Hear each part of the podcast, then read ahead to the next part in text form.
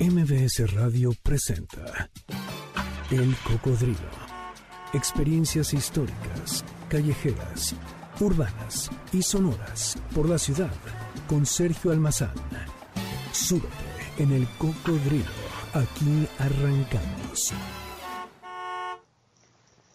Hola, ¿qué tal? ¿Cómo están? Bienvenidos. Muy buenas tardes. Gracias por acompañarnos. Sábado 17 de abril año 2021, 4 de la tarde en punto, y aquí abrimos los micrófonos de MBC 102.5. Esto es El Cocodrilo, mi nombre es Sergio Almazán y los invito a que nos vayamos de paseo por el barrio rebelde, el barrio religioso, el barrio prehispánico y después virreinal de los jesuitas. Nos vamos a ir de la mano de una gran monja, la monja jerónima Sor Juana Inés, la peor de todas, y lo haremos acompañados de buena música que suena así. La rocola del cocodrilo.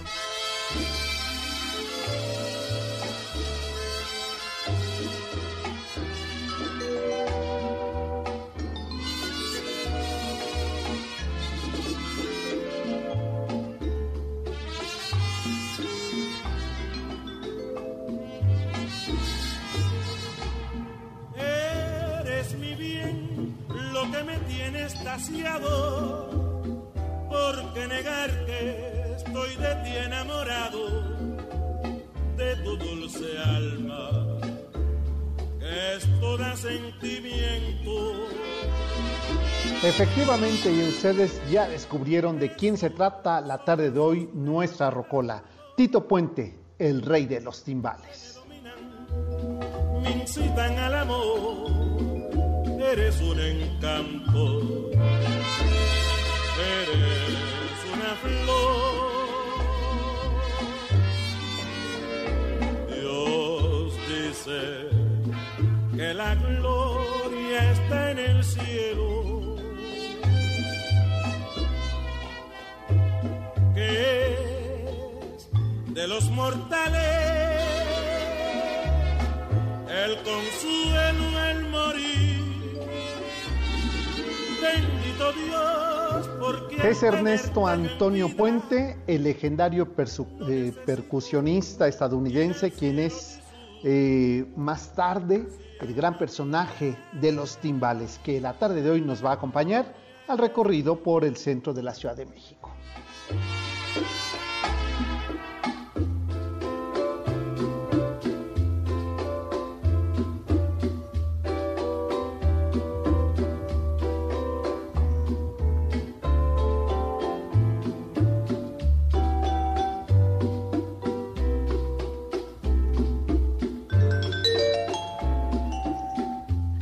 Puente es el creador de una identidad musical del jazz afrolatino, al sumar timbales, percusiones y sabor caribeño al swing, al bossa nova, mezclando boleros, mambo, cha-cha-cha con las orquestas del blues y del jazz en los años 50. Es decir, que Tito Puente creó la identidad latina en Estados Unidos a través de la música. Hoy aquí en la Rocola del Cocodrilo lo recordamos porque el próximo 20 de abril se cumplen 98 años de haber nacido.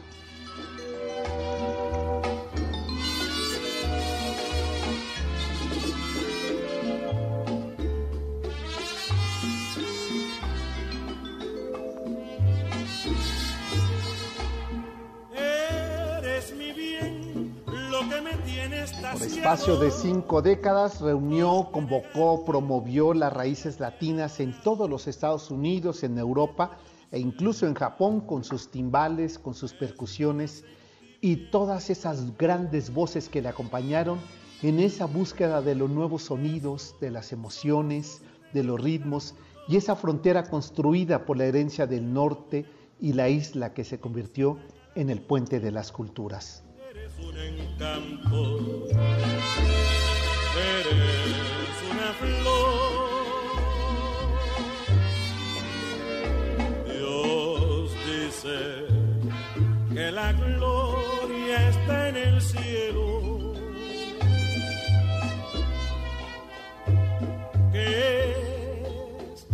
los mortales el consuelo, el morir. Tito Puente se encubró como el principal músico del mambo de la década de los 50 y con su fama ya consolidada desarrolló una singular fusión de mambo, de big bang y de jazz. El afable compositor e intérprete resumió así en su persona el movimiento de fusión de la música latina y el jazz de la época.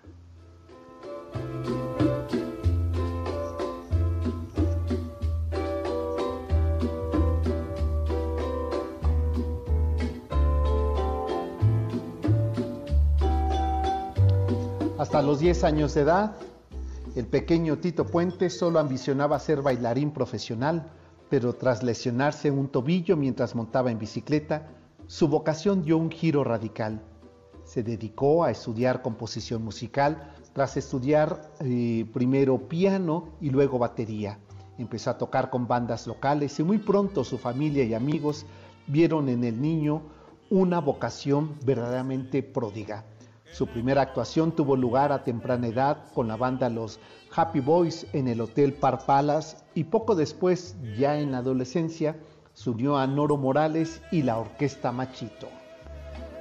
El consuelo al morir, bendito Dios, porque al tenerte yo en vida, no necesito ir al cielo tisú Sí, alma mía, la gloria eres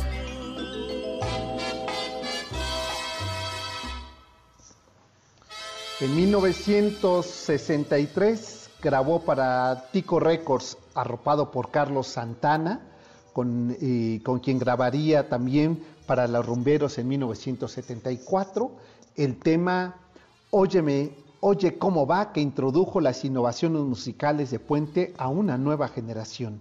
Empezó también a colaborar de forma asidua con otros músicos como el jazzman Goody Herman, el trombotista Buddy Harold, el director y pianista de jazz Count Basay y el músico y compositor Israel López Cachao.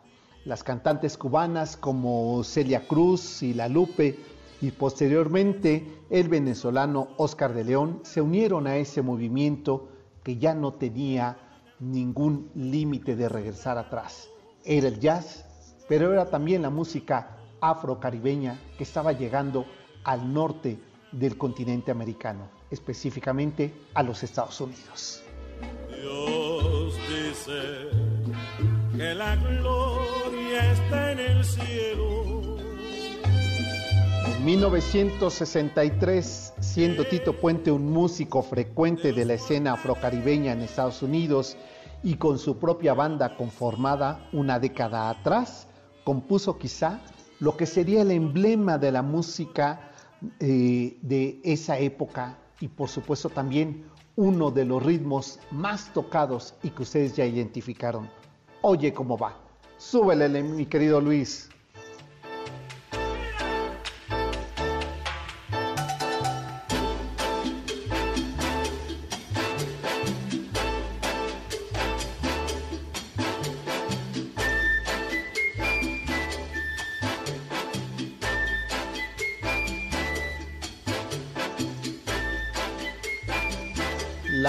Música de Tito Puente no se puede catalogar como salsa hasta la década de los 60, justamente con este ritmo, ya que también contenía elementos de big bang y de jazz en toda su composición melódica.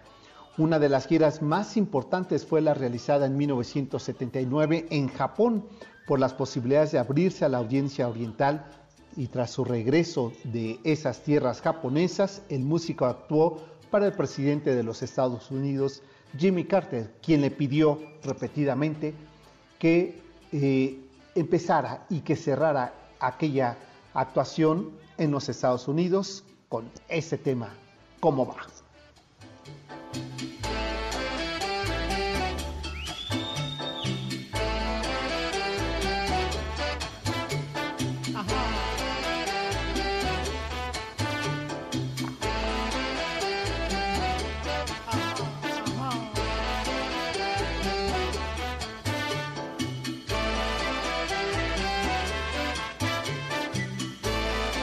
Ese mismo año de 1979 recibió el primero de los cuatro premios Grammy con que fue reconocido a lo largo de su trayectoria por el tributo a Benny Moré.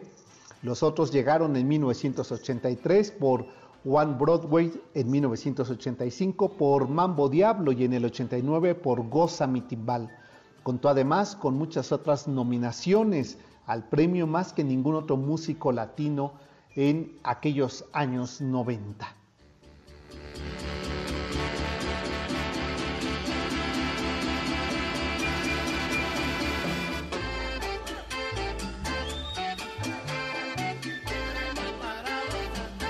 A lo largo de más de cinco décadas de trayectoria, el rey de los timbales, Tito Puente, así llamado por sus vigorosas interpretaciones con este instrumento, desplegó una incesante y prolífica actividad como compositor e intérprete. Cerca de 200 álbumes componen su discografía y acabó mereciendo asimismo el título del Rey de la Música Latina por su eh, ingrediente y fundamental papel en la difusión de los géneros musicales latinoamericanos en todos los Estados Unidos y por supuesto en el mundo. Y prueba de ello es esto que hizo sonar en 1991.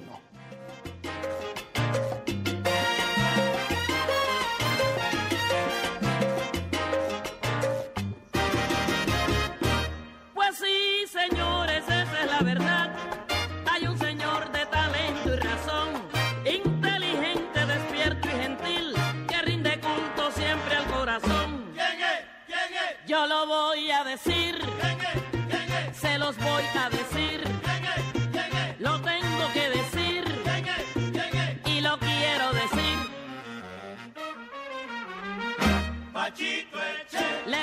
Efectivamente, Pachito Eche es uno de los temas incluidos eh, en el número 100, es decir, en el disco centenario que haría Tito Puente en aquel 1991 con 68 años de edad. Ya tenía a sus espaldas y sonando por todo el mundo 100 discos que hacían lo propio, lo internacional de la música afrocaribeña.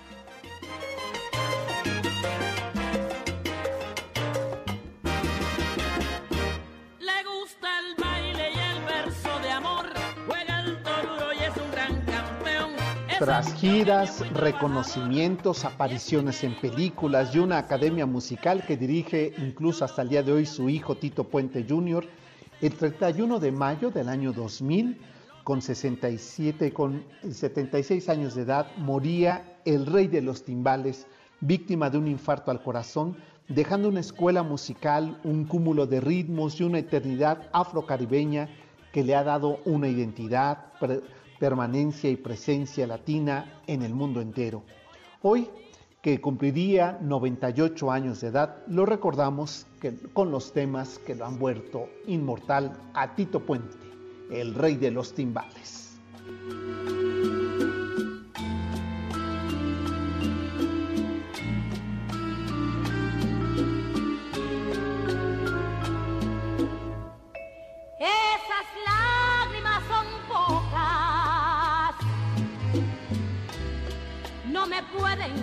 Conmover.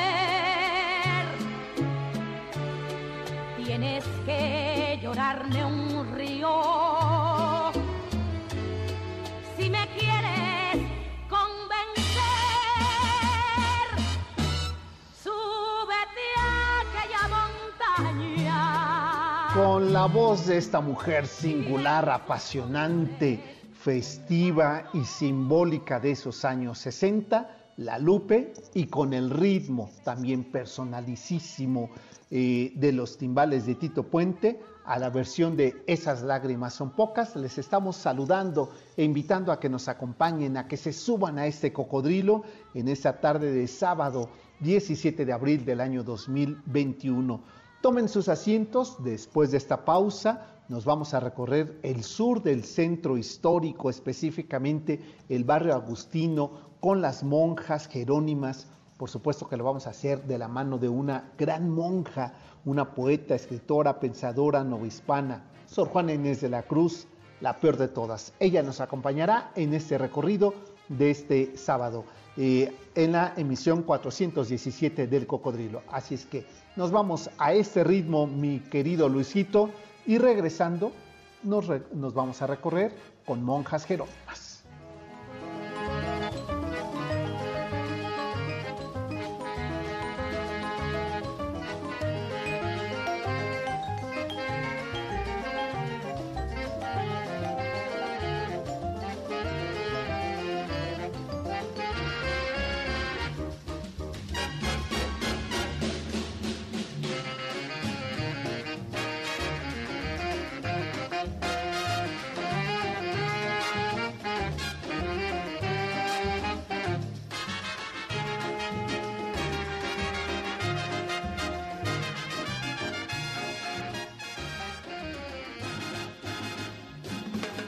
Cocodrilo regresa después de esta pausa.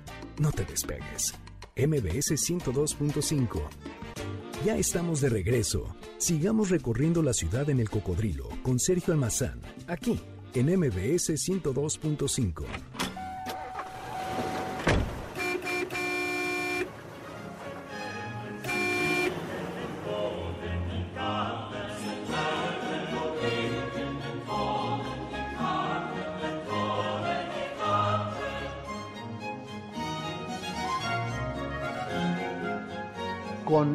esos ritmos novohispanos, ¿les parece que eh, se abrochen sus cinturones y nos vayamos a recorrer el sur del centro histórico de la Ciudad de México, específicamente entre las actuales eh, calles de Isabela Católica, antes eh, calle de San Jerónimo, la calle de Pino Suárez, entrada del convento, y esta, esta ruta que vamos a seguir es de la mano de Sor Juana Inés de la Cruz.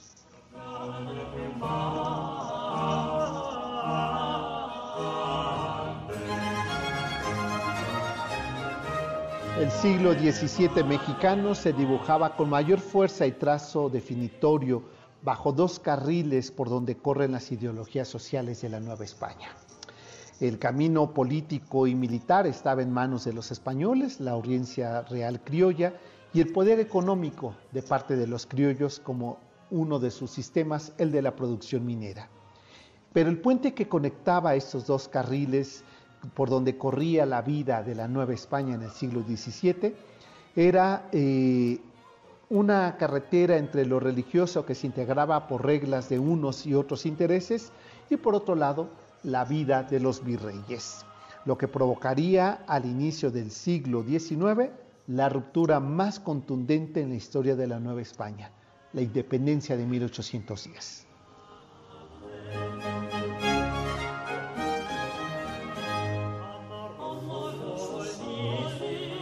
Ante las diversas y, eh, y renovadoras ideas de fe que trajeron y difundieron la Compañía de Jesús en la Nueva España, generaron también otras visiones, nuevas empresas intelectuales que buscaron explicar el nuevo evangelio, el sincretismo de la fe a través de las prácticas y rituales que se consideraban ajenas al cristianismo, lo que encendía las luces de imposición, de juicios, de persecución o de prohibición a ciertas fiestas, procesiones y eventos de criollos, de mestizos y por supuesto de indios que manifestaban su fe diferente al catolicismo.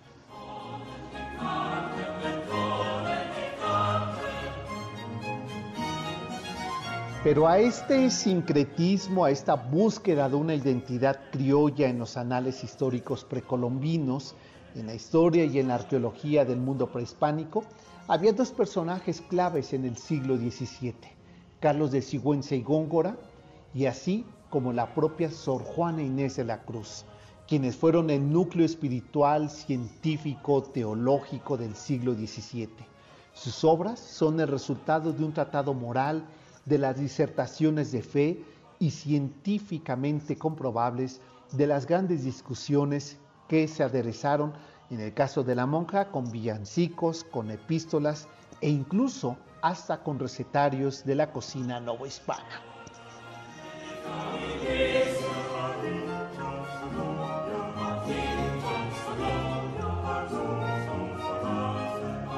Juana Inés Ramírez de Asbaje Nació el 12 de noviembre de 1648 y falleció el 17 de abril de 1695. Es decir, hace 326 años, un día como hoy, a quien sus biógrafos no se han puesto de acuerdo entre la fecha de nacimiento, si fue en 1648 o en 1651, pero nos dejan saber que fue en Nepantla, donde está el origen de la inquietante y rebelde niña, curiosa por descubrir todo lo que su mente, ideas y emociones le pedían. No se limitó a, sus búsquedas, sus obsesiones teológicas o científicas, también Juana Inés tenía otras inquietudes, la de la cocina, la de la rebeldía y por supuesto la de la lectura científica.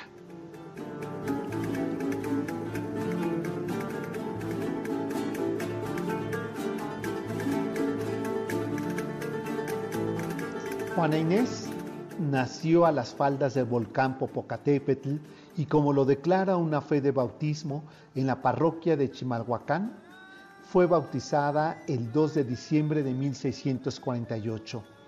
Eh, bautizada una niña Inés, hija de la iglesia, lo que significaba en ese entonces hija natural de la criolla doña Isabel Ramírez de Santillana, concebida con el señor cura Pedro Manuel de Asbaje. Era la menor de tres hijas que tuvo la pareja Ramírez de Asbaje, su hermana mayor María Ramírez de Santillana Josefa Ramírez y Juana Inés Ramírez de Asbaje. En algo coinciden sus biógrafos. Era de naturaleza inquieta, Juana Inés era desbordada, curiosa y determinada en su carácter.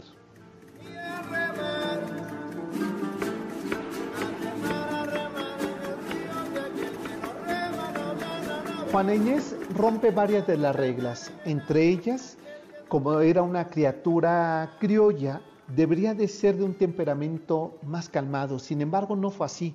Era de un temperamento rebelde, con inquietudes impropias para la agreste zona rural de San Miguel Nepantla. Y más tarde, siendo una rebelde, pudo servir a la corte de los virreyes novohispanos, marqueses de Mancera, donde la virreina Leonor Carreto tiende un lazo de protección, un signo de admiración y de afecto maternal con la adolescente poetisa, que la tiene en la corte como su dama predilecta.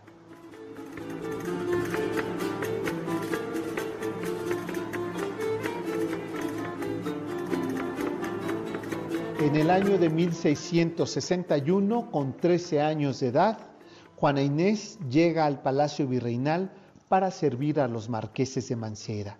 Su arribo transformó las formas y los usos de la vida palaciega y de la vida virreinal que estaba destinada solamente a varones para la educación.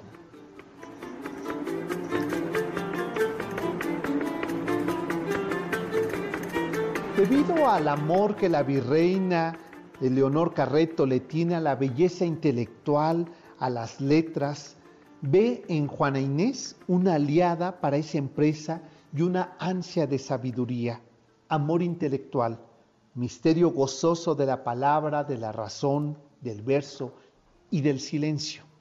Ese silencio que rodea, que expresa el punto y aparte en la obra de Juana Inés, alimentada por la búsqueda entre la ciencia y la poesía y cada vez más alejada de las discusiones teológicas.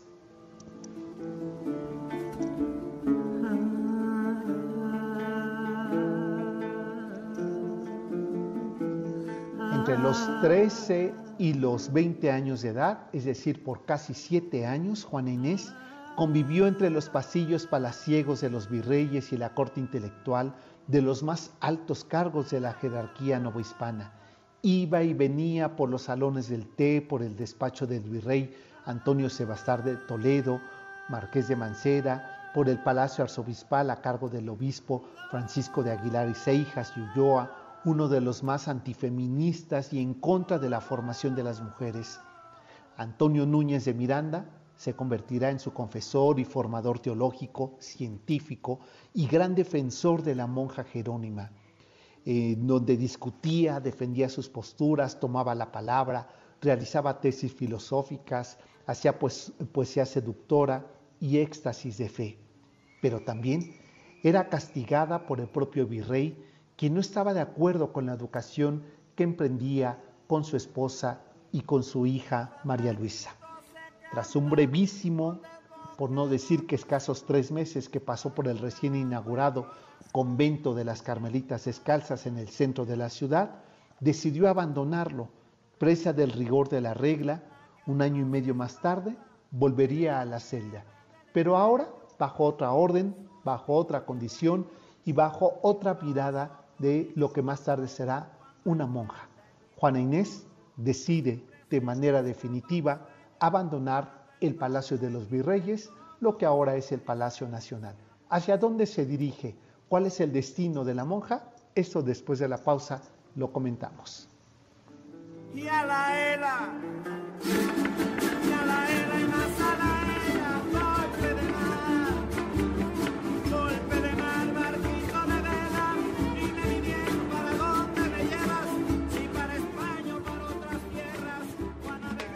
El cocodrilo regresa después de esta pausa.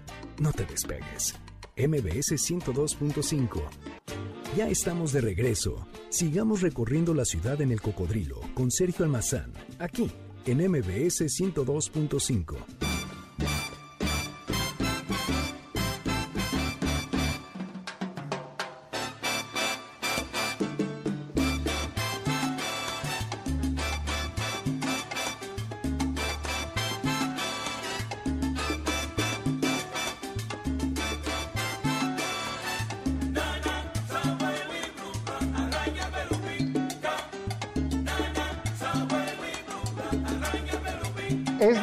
orquesta, son los timbales, es el ritmo de Tito Puente, quien hoy estamos celebrando su cumpleaños 98 aquí en el Cocodrilo. Mi querido Luis, ya sabes lo que hay que hacer. Súbele hasta reventar las bocinas.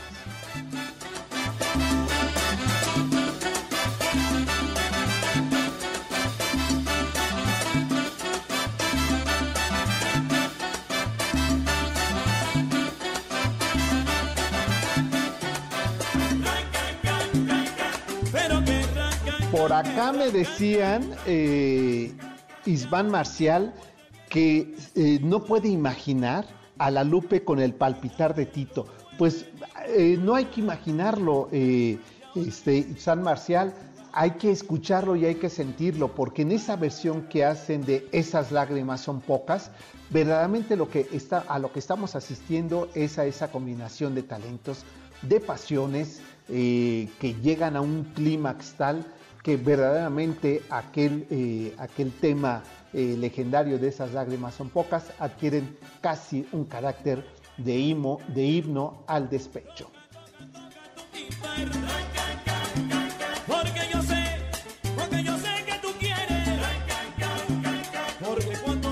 Silvia Esquivel, gracias por estarnos acompañando desde Monterrey, nos manda saludos y también quiero agradecer a la gente que por el Twitter, mi Twitter personal, me preguntaban, es salmazán71. Recuerden que también en podcast nos encuentran en Spotify como El Cocodrilo. Ahí ustedes pueden descargar todos los programas y por supuesto en la página de mbsnoticias.com. Ahí se pronuncia esa programación, buscan el programa El Cocodrilo y ahí ustedes podrán eh, descargar, escuchar, compartir, comentar eh, los programas del Cocodrilo. Hoy la tarde de este sábado 17 de abril, pues nosotros estamos recorriendo el barrio Agustino de las Jerónimas al sur del centro histórico, ahí en las calles de eh, Pino Suárez, de Izazaga y de Isabela Católica, porque pues estamos recordando los 326 años de de muerte de Juana Inés, Sor Juana Inés de la Cruz, quien falleció un 17 de abril de 1695 ahí en las calles actuales de San Jerónimo. ¿Qué ocurrió? ¿Cómo llegó Juana Inés a este convento agustino? Pues aquí parte de esa historia.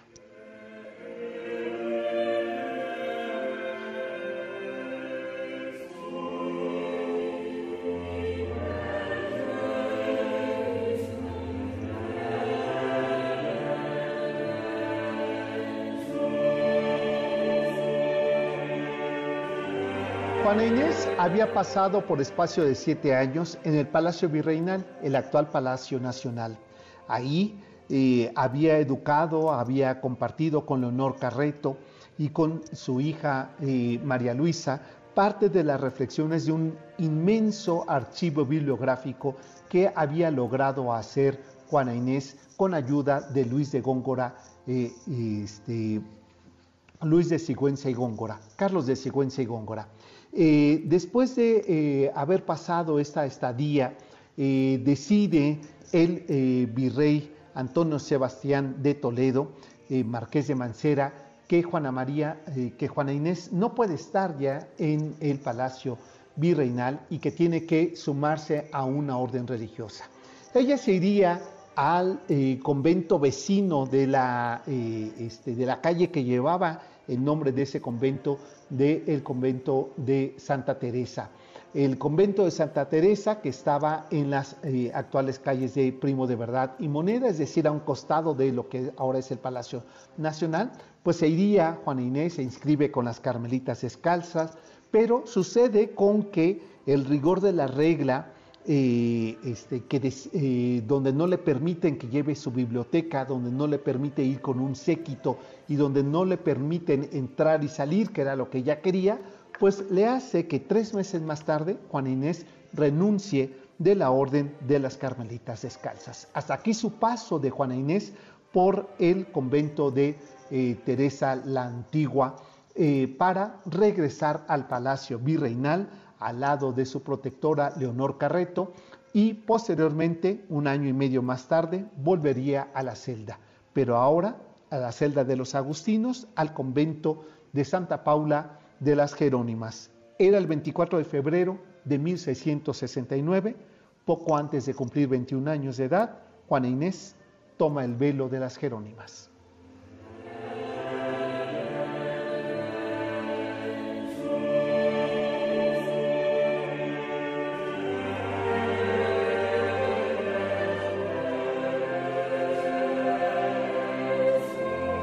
Acompañada del obispo Antonio Núñez de Miranda, quien más tarde se va a convertir en su confesor y formador teológico, así como de su gran amigo intelectual Carlos de Sigüenza y Góngora y de Leonor Carreto, llegaría hasta las celdas del convento Jerónimo de Santa Paula, Sor Juana Inés de la Cruz, el 24 de febrero de 1669, donde se ordenó monja, se consagró a las letras, escribió teatro, villancicos, poesía, discusiones teológicas y de las ciencias.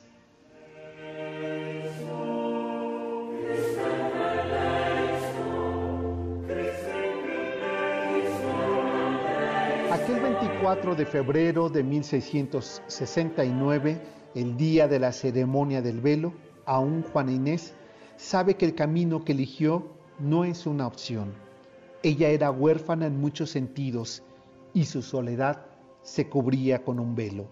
Leonor Carreto fue su protectora, su fiel defensora y promotora a las inquietudes científicas, poéticas de la monja, que junto con su amigo el científico jesuita Carlos de Sigüenza y Góngora, Sor Juana tuvo un espacio que lo hizo su universo, la celda, donde escribió lo mismo teatro que poesía, que tratados eh, filosóficos, y que también discusiones teológicas.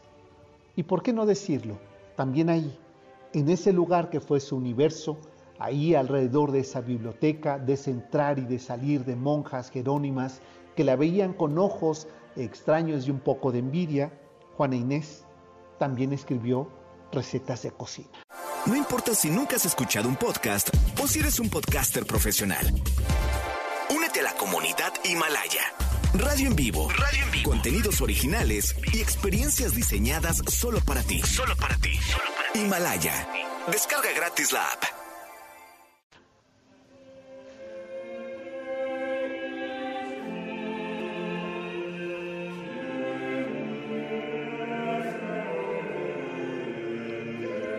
En varios sentidos, no solo el literal, Juana Inés de Asbaja y Ramírez de Santillana, mejor conocida como Sor Juana, fue una mujer de extraordinario apetito.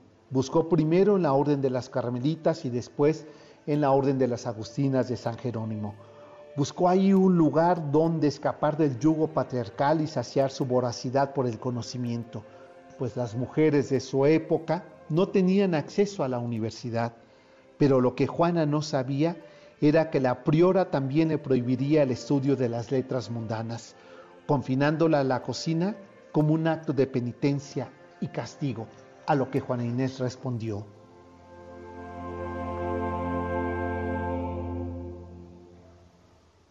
Todo ha sido acercarme más al fuego de la persecución, al crisol del tormento, y ha sido con tal extremo que han llegado a solicitar que se me prohíba el estudio. Una vez lo consiguieron como una prelada muy santa y muy cándida que creyó que el estudio era cosa de inquisición y me mandó a que no estudiase. Sin embargo, lo que encontré ahí, en los confines de las cacerolas y de los fogones, fue otra reflexión que si Aristóteles hubiera asistido a la cocina, mejores teorías habría desarrollado.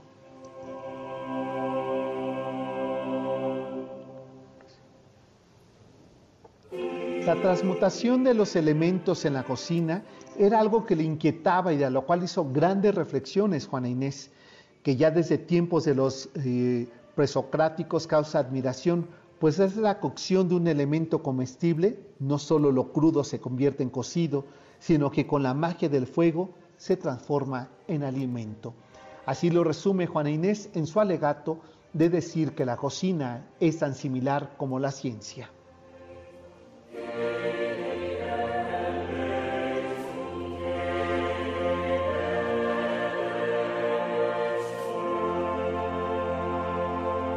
Juana Inés constantemente se va a revelar, se va a revelar ante las disposiciones de las monjas, se va a revelar ante las disposiciones culturales de que las mujeres no deberán de tener acceso a los estudios científicos, se va a revelar incluso a, los horarios de estudio, de reflexión teológica y de cocina.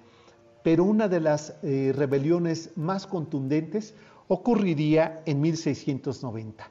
¿Qué pasó ahí? ¿Qué fue lo que verdaderamente trastornó la vida de aquella monja jerónima Juana Inés en aquel siglo XVII que la llevaría a ser encarcelada y a morir con una flagelación y una enfermedad terrible? Pues de eso vamos a platicar regresando de la pausa porque una carta, una famosa carta que quizá es el germen del movimiento feminista en el siglo XVII, transformó la vida de la Nueva España y por supuesto determinó los destinos, los infortunios de Juan Inés. Eso después de la pausa, por lo pronto quédense con un poco de música de Tito Puente, que ya la hace sonar así, nuestro DJ Luisito del Cocodrilo.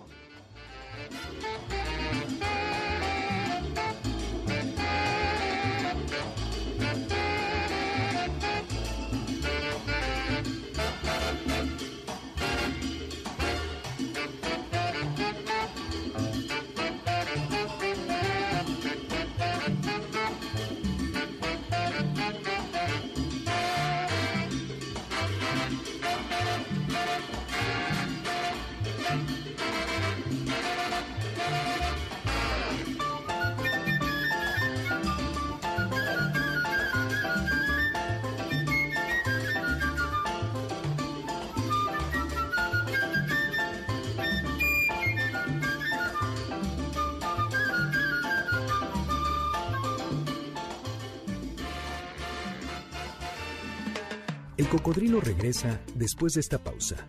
No te despegues. MBS 102.5. Ya estamos de regreso. Sigamos recorriendo la ciudad en el cocodrilo con Sergio Almazán, aquí en MBS 102.5.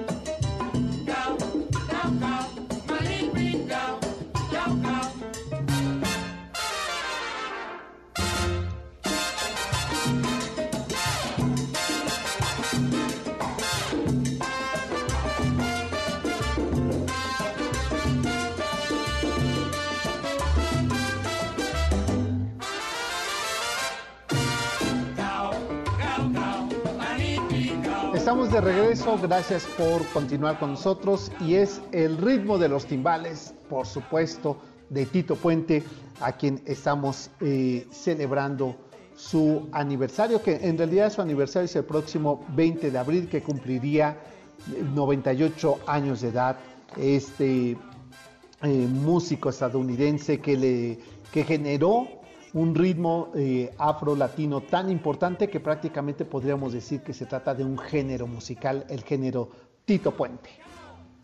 Dame una candelita, ay, dame una candelita, dame, dame una candelita, arriba en la tabla, maní piso.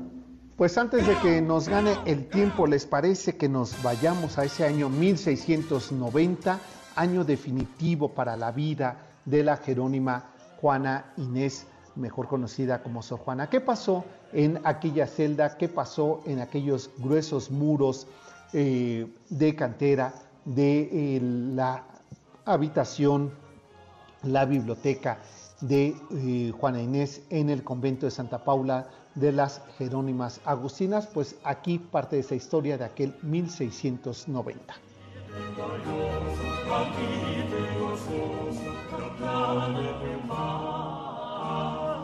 En 1690, Sor Juana Inés publicaría con apoyo del obispo de Puebla, Manuel Fernández de Santa Cruz, la famosa carta atenagórica, que fue escrita en noviembre de 1690 en el convento de Santa Paula de la Orden eh, Jerónima en la Ciudad de México por Sor Juana Inés de la Cruz y publicada junto con la carta de Sor Filotea de la Cruz por el obispo Manuel Fernández de Santa Cruz. Carta tenagórica se le llamó así porque significa digna de la sabiduría de Atenas, es decir, era una carta donde por primera vez firmaba una mujer, por primera vez una mujer decía que pensaba y por primera vez expresaba sus pensamientos. La carta se trata de una crítica al sermón del mandato del portugués Antonio Vieira sobre las finezas de Dios.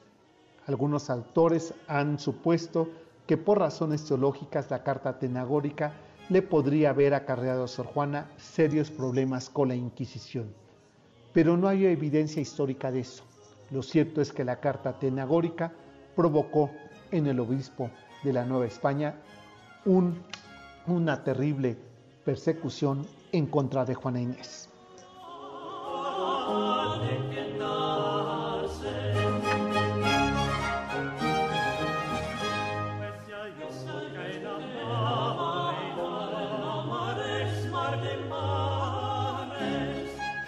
Cuando el arzobispo Francisco de Aguilar y Seijas y Ulloa, uno de los más antifeministas eh, arzobispos de la Nueva España, se enteró de la publicación de la carta tenagórica de eh, Juana Inés por parte del el eh, obispo de Puebla, Manuel Fernández de Santa Cruz, emitió un juicio ante la Santa Inquisición para que fuera sojuzgada y condenada a muerte Juana Inés.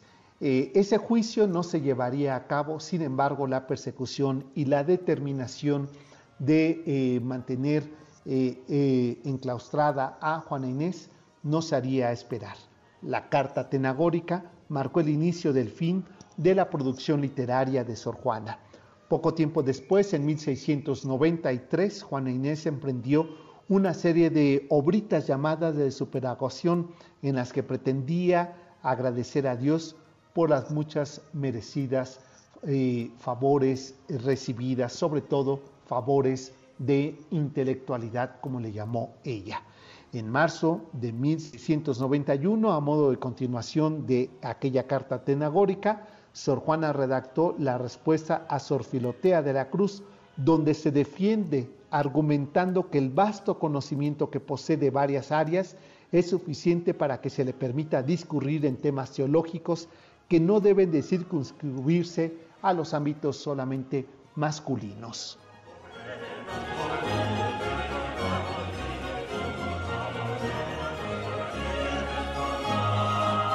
A finales de 1693, el obispo de eh, la Nueva España pide eh, un juicio abierto para eh, Juana Inés Y así decide el obispo Francisco de Aguilar y Seijas y Ulloa que su propia celda se convierta en su cárcel, que Juana Inés no vuelva a salir de su celda, que no vuelva a tener comunicación con las monjas vecinas, mucho menos con las cercanas, y menos aún que se le permita la lectura de sus libros. Fue encarcelada, no se le permitió que Carlos de Sigüenza y Góngora la visitara, sin embargo, pues Antonio Núñez de Miranda, su confesor, se convertiría en aquel personaje clave para la determinación de Juana Inés. Se le eh, obligó a solamente servir como auxiliar médico a aquellas monjas que enfermaban de viruela. Y así Juana Inés fue contagiada de viruela en febrero de 1694 y el 17 de abril de 1695 Juana Inés moría en su celda del claustro de Santa Paula, hoy convertido en el Colegio del Claustro de Sor Juana de las Jerónimas en la Ciudad de México, después de aquella renuncia de sus ideales, de aquella renuncia de su defensa, de su condenación por parte del arzobispo, escribió con su propia sangre ahí en la, eh, en la cabecera de su habitación, de su cama, escribió lo siguiente. Suplico a mis hermanas presentes y a las futuras, me encomienden a Dios que he sido y soy la peor que ha habido. A todas pido perdón por amor de Dios y de su madre. Yo, la peor del mundo, Juana Inés de la Cruz. Y así moría el 17 de abril de 1695 en su celda, condenada, castigada injustamente por pensar, por ser mujer y por vivir en el siglo XVII.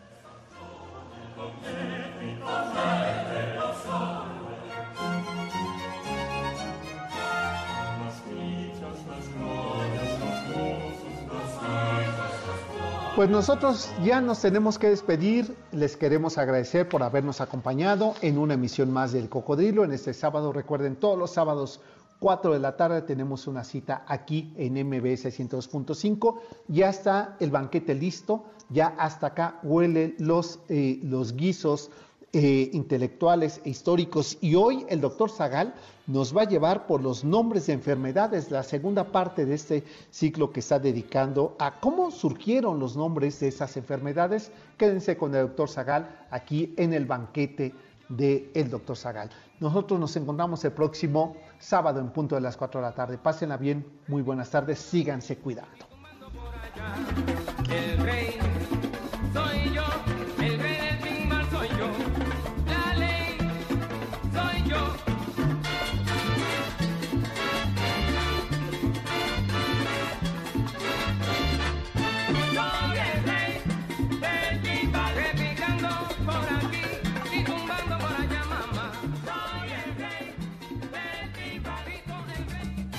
MBS Radio presentó El Cocodrilo. Experiencias históricas, callejeras, urbanas y sonoras por la ciudad. Súbete en el cocodrilo. Nos escuchamos el próximo sábado aquí en MBS 102.5.